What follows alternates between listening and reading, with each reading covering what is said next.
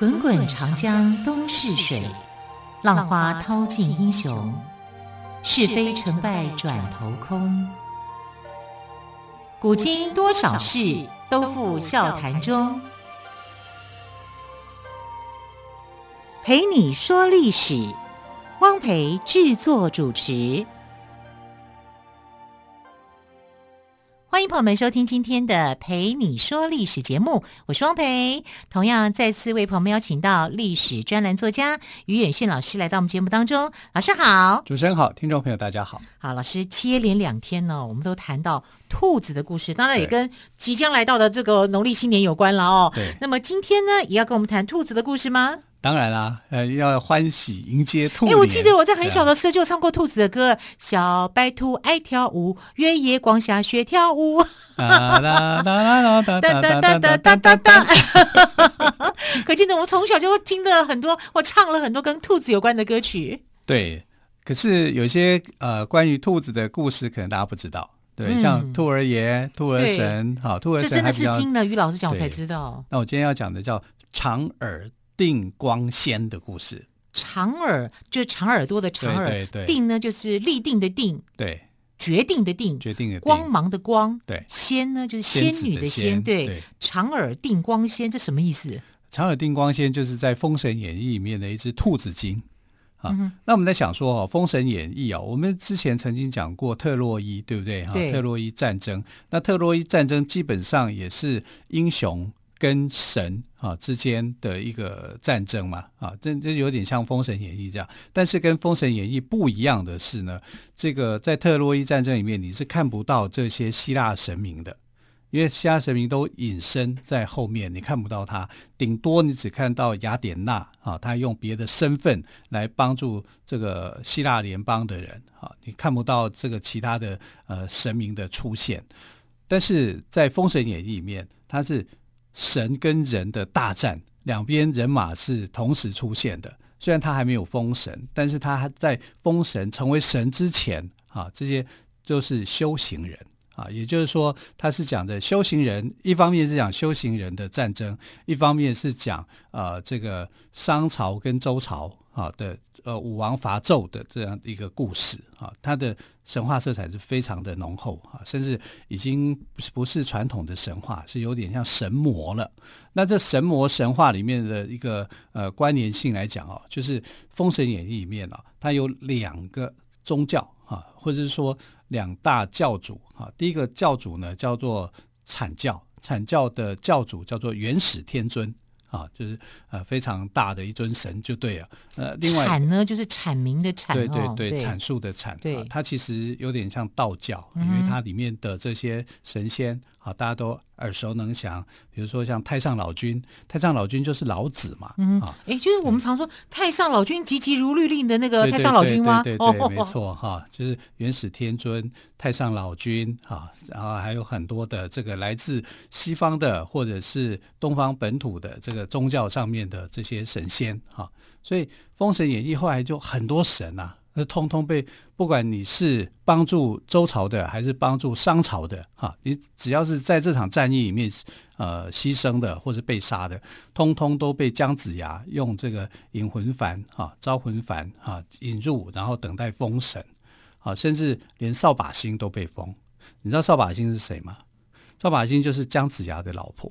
真的有扫把星吗？对呀、啊，老师，我以为这是人家讲笑话哎、欸。没有，是真的，有扫把星啊！真的有。哦，对，然后连纣王也被封为神一样，他是某一个星。可是纣王他这么的历史上，我们看到他这么样的残忍，还可以被封为星吗？呃，纣王纣王历史上有没有那么残忍，那是另外一回事。是啊，因为《西游记》把它写的很残忍，嗯、但实际上纣王是不是这样子？是不是这样？不就不一定呢，就真的是不一定啊。但不管怎么样。就是《封神演义》，就是民间传说，而且写的很有意思。对，因为它有关于历史的部分，虽然这个历史的部分也是也有神话的部分，神话部分。哈，那这个长耳定光仙呢，他是另外一个教主，阐刚刚讲阐教的教主啊，叫做元始天尊。那另外一个叫截教，截就双截棍的截，双截棍的截，截教。对，那阐教跟截教差别在哪里？阐教多半都是修行人，哈，就是人啊，变成呃，就是不断的修行，他希望自己变成一个好像法师啊，有有一个神明的那种身份的人一样，哈，这叫修行人啊，练气士修行人。那截教呢？截教的这些信徒多半都是妖精啊，从动物、植物里面修行的。啊，但他也不会称为被，也不称为妖啊，他就是一样，他们都是同辈分的啊。你阐教的门徒跟截教的门徒，基本上他们都是很被很平等的看待的啊。但是说平等呢，还还是有差异，因为阐教都是人变的啊，人去那个修行的，那截教是由这些动植物去修行的啊，动植物去修行就会被身份被贬低。啊，然后像长耳定光仙呢，它就是兔子精。那这只兔子精呢，非常的灵活，哈，所以阐教的教主叫做通天教主。那通天教主呢，就非常喜欢兔子精，哈。那当然他还有喜欢其他的小动物，他应该是喜欢小动物的类型的自然派，自然派。所以他有七大的随护的一个神仙啊，就是这些这些动植物吗？动植物，哈，哎，好有趣哎，对。就他，他就属于他的这个呃七大随侍七仙之一、嗯、啊，兔子精，而且他是呃非常受到重视的，有点像是心腹大臣啊，有点像是他的一个心腹一样。所以呢，《封神演义》我们在看的时候，就是有武王伐纣的故事之外，还有阐教跟截教的门人，因为他们的理念不同而大打出手的情节，是两派大打出手，两派大打出手，嗯、因为阐教的人。支持纣呃支持武王伐纣啊，然后呃截教的人反对就反对啊，他就支持这个纣王啊，所以因为两派的人马就彼此理念就不合，理念不合到什么程度呢？本来三教应该是统一的，因为所谓的三教指的是阐教。啊，截教、截教跟人教，人教人就人类的人，人类的人教啊，呃，人类人教也可以讲叫儒教啊，但是那个时候还没有儒家，对，商朝的时候你还儒家是孔子创的，对，后来才有，所以还没有，但就称为叫做人教，但其实性格比较像是儒道释啊这三家的那种那种感觉啊，反正呃，《封神演义》在写的时候呢，啊是有这个意思的。但是他的佛教里面，他没有直接写佛教，他把它写成是西方教，啊，就是佛教把它称为叫做西方教啊，但他是用很道家的那种眼光，很道教的眼光去写这个呃所谓的《封神演义》，哈，写的非常的精彩热闹。那其实《封神演义》啊，有一段的章节是文学界里面呢很喜欢的。这个故事呢，就是哪吒的故事。哦，哪吒的故事。哪吒是他的父亲是陈塘关的这个守将嘛，叫做李靖。啊，这跟唐朝的呃这个名将是同名同姓，同名同姓，但是不同人。对对，那李靖底下呢有三个儿子嘛，金吒、木吒跟哪吒，哪吒啊，哪吒三太子。但哪吒三太子的他是灵珠子转世的，然后他的个性啊是非常的叛逆的。所以你可以看得到，就是说《封神演义》没有我们想象中好像就是很精彩的神魔乱斗而已。它还有很多很精彩的人性，对，这这是一个。那另外一个就是长耳定光仙，长耳定光仙，长耳定光仙也是非常具有人性化的一个故事啊。这是什么呢？有点像《无间道》。啊，对，真的啊，对，有点像《无间道》的一个故事。这个兔子里面到底为什么会有这种无间道的一个情节？它到底是怎么样的一个描述的一个方式？他在讲，就是呃，《封神演义》的这个呃，有很多的截教的门人哈、后来就牺牲了啊，因为被这个阐教给某个从截教的角度来讲，就是你阐教的人在杀我嘛，对不对？然后我就得要去报复，所以呢。呃，后来这个通天教主啊，他们最大的那个那个神啊，就出来了，就说你竟然残杀我的门人，我也要让你们阐教这群人获得教训。所以他就设了一个诛仙阵，诛仙阵就是诛仙剑阵哈，诛就是杀的意思，把你们这些修道人给杀了。那这个诛仙剑阵呢，后来被四个人所破了。这四个人是谁呢？就是元始天尊，阐教的教主元始天尊，还有太上老君，好，跟两个西方教的真人，一个叫接引道人，另外一个叫做准提道人啊，就被这四个人给破，他们称为四圣人啊，圣人啊，圣人豪杰的那个圣人是对。那这四圣人就破了他的诛仙四阵，那诛仙阵因为有四把剑啊，所以就被他们四个人给破了。然后通天教主在想说：你们瞧不起我吗？你认为我的能力就只有这样吗？所以呢，他就又摆了一个万仙阵。万仙阵对。一开开始叫做诛仙阵，对，不过就四把剑要对付你。我万仙阵，我就是所有的截教的这些动植物大大聚合，对。啊，我就要来对付你们，全部都来了，全部都来。而且这个万仙阵里面呢，更可怕的是，它有一个秘密武器啊，叫做叫做六魂幡。啊，幡就是这个棋子嘛，棋子对，啊，六魂就是我可以收六道的灵魂，我。只要在这个幡上面写六个人的名字，然后我再去办一场，早晚办一场法事，哈，然后过了几天之后，你就会死掉。哇，对啊，啊，这是法力无边呢。道教的一个说法，道教很喜欢用这种方法，所谓的符籙这样方式啊，去去做这种呃收服这个灵魂的事情。是，所以呢。这个六魂幡就变得很重要，是他的秘密武器。平常他也不太拿出来的哈，因为这个有点伤天害理了。可是通天教主已经走到这个地步了，他就一定要做这个事情，哇，就对付你。哎，那不是四个圣人吗？那你要对付六个人，还有哪六个人？还有另外两个人是谁？一个就是呃。周武王姬发啊，他那时候还还不是周武王的时候，是啊。另外一个姜子牙，姜子牙，对，就这六个人啊，就要写在六魂幡里面哈、啊，要去收拾他。嗯、那六魂幡的保管者是谁？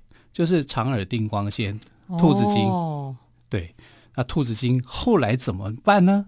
对，我们先休息一下，稍后再请于远炫老师来告诉我们，这个兔子精到底有没有保管好这个六魂幡。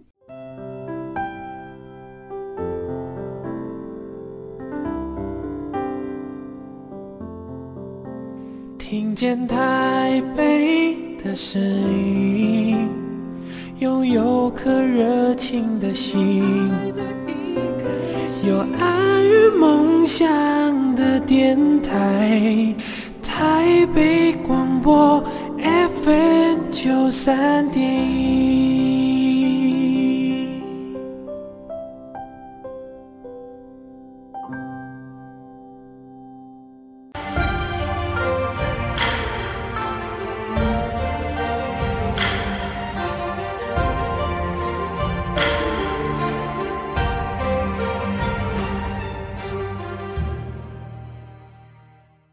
说历史节目，我是汪培。今天我们的特别来宾，历史专栏作家于远炫老师，跟我们说长耳定光仙的故事。刚刚也谈到了《封神演义》哦，那么也又谈到了一个我们刚刚说到的六魂幡。这个到底长耳定光仙有没有保管好六魂幡呢？老师？因为长耳定光仙呢，是这个阐教教主通天教主啊所信任的这个随侍七仙之一嘛，所以他就把本身是一个兔子精，对不对？对，他是兔子精、嗯、啊。因为阐教多半都是这些动植物，植物，对。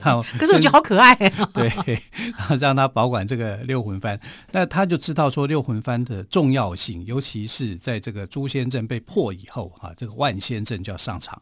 那万仙阵上场以后，这个六魂幡就要取了他们四个。圣人再加上姜子牙，还有姬发的性命，因为你只要写上这六个人的 六个人的名字啊，然后你再做一个道教的一个仪式，类似一个像法事那样？对对，法事，然后就可以把他们六个人的魂魄给取走，他们就死掉了。好，这是非常厉害的哈。所以听通天教主其实也不太怎么动用这样的一个呃神秘的一个法宝啊。可是他就更不用派大军了，他只要有这个法力就好了。是啊。确实是这样啊，啊！但是他因为他不会轻易去动用这个东西嘛，哈、嗯啊，就是不到最后关头，我不会把我最后的压箱宝给拿出来。结果这个兔子精呢，就在想说，我看这些阐教的人员，他们所派出来这些人员看起来都非常的正派、正义凛然，那我们截教的这些门人看起来就是一些兔崽子，就是妖精这样子，就跟他们不能比。他心里头有一种这样的想法，所以呢，六魂幡交到他手上以后哦，他就干脆把它给偷走了，就拿走了。拿走以后去干嘛呢？转向他那些师伯，也就是阐教的这些呃圣人们。所以他从截教投向阐教，是这样子吗？他就变成叛徒了。对，就截教来讲，他是叛徒啊。对呀、啊，就是。讲一句就是白话一点，他就是背骨仔啊，嗯啊，他就变成背骨的人，而且他还取走了最重要的六魂幡呢。对对，他取走六魂幡以后呢，他这些师伯，因为他们本来就是两教三教之间呢，彼此有共通的这个共同的一个理念嘛，哈，所以呃，他就称阐教的人叫师伯啊。那他看到他这个师呃。师伯之后，他就跟元始天尊去讲，他为什么要把六魂幡哈拿来送给这个呃师伯们要去处理，因为他要了六个人的性命啊，包括这个元始天尊、太上老君在内哦，啊，都是通天教主要他们的命的啊，所以他觉得这个知事体大，这是一件很大的事情，他不能够把它当成是一件小事，他也觉得啊，这个会造成他们的危害。结果你知道，这四个人哦。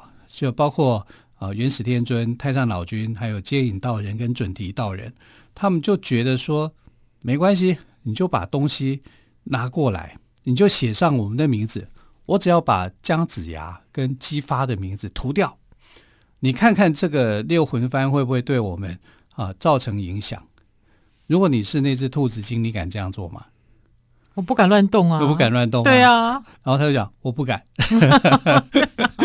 直接讲我怕死，我不要。你要弄你们自己弄。”对，然后他就他就跟那后来这个四个圣人哈，呃，阐教四圣人就跟他们讲说：“你尽管动，你看你这个六魂幡动得了我吗？动得了我就随便你啊啊！那就是要求他就要做，我就让你看，让你。”心服口服，你以为通天教主的这个六魂幡对我们起得了作用吗？他也许对姜子牙啊，对姬发可能是有用，但对我们来讲是没用的。不管你就试试看啊，所以他就要求他要去动这个六魂幡。那后来他在这个呃阐教的教主的要求之下呢，他只好了，就是演练这个六魂幡的这个法式跟威力啊。给给他们来看，结果这四个圣人呢，就头上这个就写得很很神话了，很很魔幻的啊，就是呃，你可以看得到他们身上有庆云，就是有云朵在保护他们，有宝塔在保护他们，有舍利子在保护他们啊，所以六魂幡对他们一来对他们来说一点意义都没有啊，就是没有办法去撼动他们，所以呢，呃，长耳丁光仙这时候怎么样？心服口服啊，啊，就是不管怎么样，截截教的教主通天教主本事再高，也没有办法对付阐教的这群圣人们，嗯、这群这群大人们哈、啊。更何况他只是一个小角色而已哈、啊。但他叛教了，他就把这个六魂幡啊交到他们的手上。那后来果然呢，就是呃，这个六魂幡被偷走以后。通天教主真的非常非常的生气，那当然啦，一定很生气的。我这么信任你，把六魂幡交给你，你还把这个六魂幡带着去投靠敌人？对啊，我当然生气啦。对啊，那他怎么办呢？因为原始呃通天教主知道了嘛，那知道以后呢，你就必须要保护证人嘛。你这时候你已经转为污点证人了，你不保护他，那你真的是出卖他了，嗯、对不对？啊，所以他就把这个长耳定光仙收藏起来。就把它藏起来，不让通天教主知道，因为他们一定阐教门人一定会追杀令的，啊，就会把这只兔子给宰了，啊，最好变成三杯兔肉，好，然后他就只好就躲起来，躲起来以后呢，结果阐教跟通天教主的这个惨烈的厮杀，万仙阵就破功了嘛，嗯、因为你没有六魂幡坐镇啊，所以那些动物动物成精的。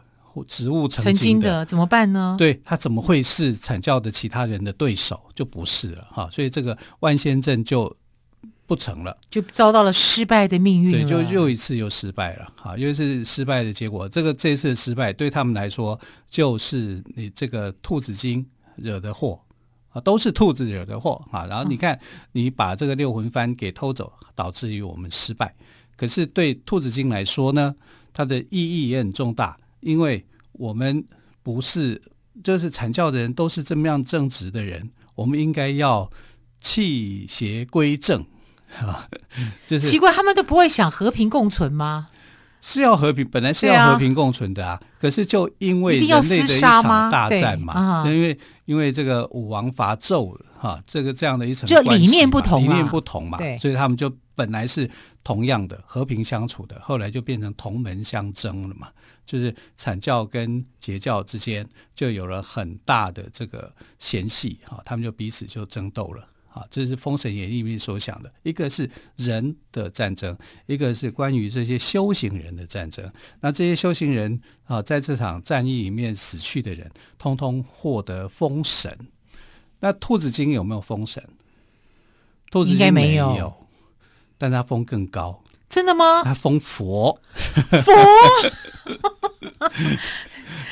兔神吗？对，兔佛啊，兔佛对兔佛。哎，可是我怎么没有听过兔佛这个说法啊？呃，这个就是定光佛。啊，他就被封为叫不叫兔佛，叫定光佛。对对，因为他是定光仙嘛。对，定光仙就变定光佛啊。因为这个刚刚讲的四个圣人，除了元始天尊跟这个太上老君，太上老君啊，他们其实是阐教的道教人物啊。那呃，两个修行人啊，接引道人跟这个准提道人，其实他是西方教。那西方教这是小说的写法啊，其实呢就是佛教。啊，所以他们后来就跟元始天尊就讲说：“哎呀，这只可爱的小兔子与佛有缘呐、啊，有缘，就让我去接引西方啊，接引到西方去度化度化。啊，度化以后呢，长耳定光仙就变成了长耳定光佛，佛。哇啊，他是这个《封神演义》里面的另外一个奇迹。啊，因为背弃同门，然后修行成佛。”这看什么角度啦？啊，如果从阐教的阐阐教来讲，它等于是就是可以度化成佛。对，就截教的人来看呢，你就弃暗投明嘛，这样子，就是你背叛了我们啦，就这样子。那截教就气死了嘛，就是你就是背叛我们嘛，啊，就没想到背叛到最后，你还竟然成佛了，成佛了，我们都成不了仙，你就成佛，佛直接跳跃越级，对对对，就越级了哈。但长耳定光仙的故事。大致上来讲就是这样，哈，它涉及到了一个人性啊，就是说你在做选择的时候，你到底要选择哪一边？那他他在人性的选择，他就选了这个正大光明的这一边，代表正义的这一方，啊，那截教就可能就被污名化成为是代表了一个比较黑暗的。这的这一面啊，如果从呃《封神演义》来看的话，是这样子去解释它；但从人性来看的话，这故事就留给我们很多很多的想法。说哦，原来这个呃神佛之间啊，修行人之间，竟然也有这种选择啊，人性上的一个选择。所以《封神演义》不会只有就是说，呃，我们看起来好像很热闹的一些故事哈。神佛的故事，神佛的故事，但它其实很，很多的人性在里面。这跟希腊罗马神话一样哎。老师之前讲希腊神话，我不是跟老师说过吗？老师你怎么讲这些神仙都好有人性哦？对，这个《封神演义》也是哎。对呀、啊，然后讲到命运捉弄人的时候，就更特别有意思、嗯、啊。比如说像命运捉弄人，就是姜子牙嘛。姜子牙的故事也是一场悲剧，嗯、就是他娶了一个太太，那个那个太太后来就变成扫把星嘛。啊，他的他的夫人啊，姓马，马夫人啊，因为后来就就觉得姜子牙没出息，然后就就把他赶走啊，然后最后封神的结果，他没想到说姜子牙后来变成这么大的一个军师啊，所以他就羞愧自杀。可是他也因为跟姜子牙有关，所以被封神里面就封为扫把星，太特别了。那为什么用扫把这两个字呢？就就是把姜子牙赶走、啊，扫地出门就是 扫地出门了，扫把星。今天终于知道扫把星的由来了哦。好，非常谢谢岳轩老师今天跟我们说长耳定光线的故事。那么今天已经是一月十八号了，后天就是小年夜，在这里要再次祝福朋友们新年快乐。亲爱的朋友，我们明天再会，拜拜，拜拜。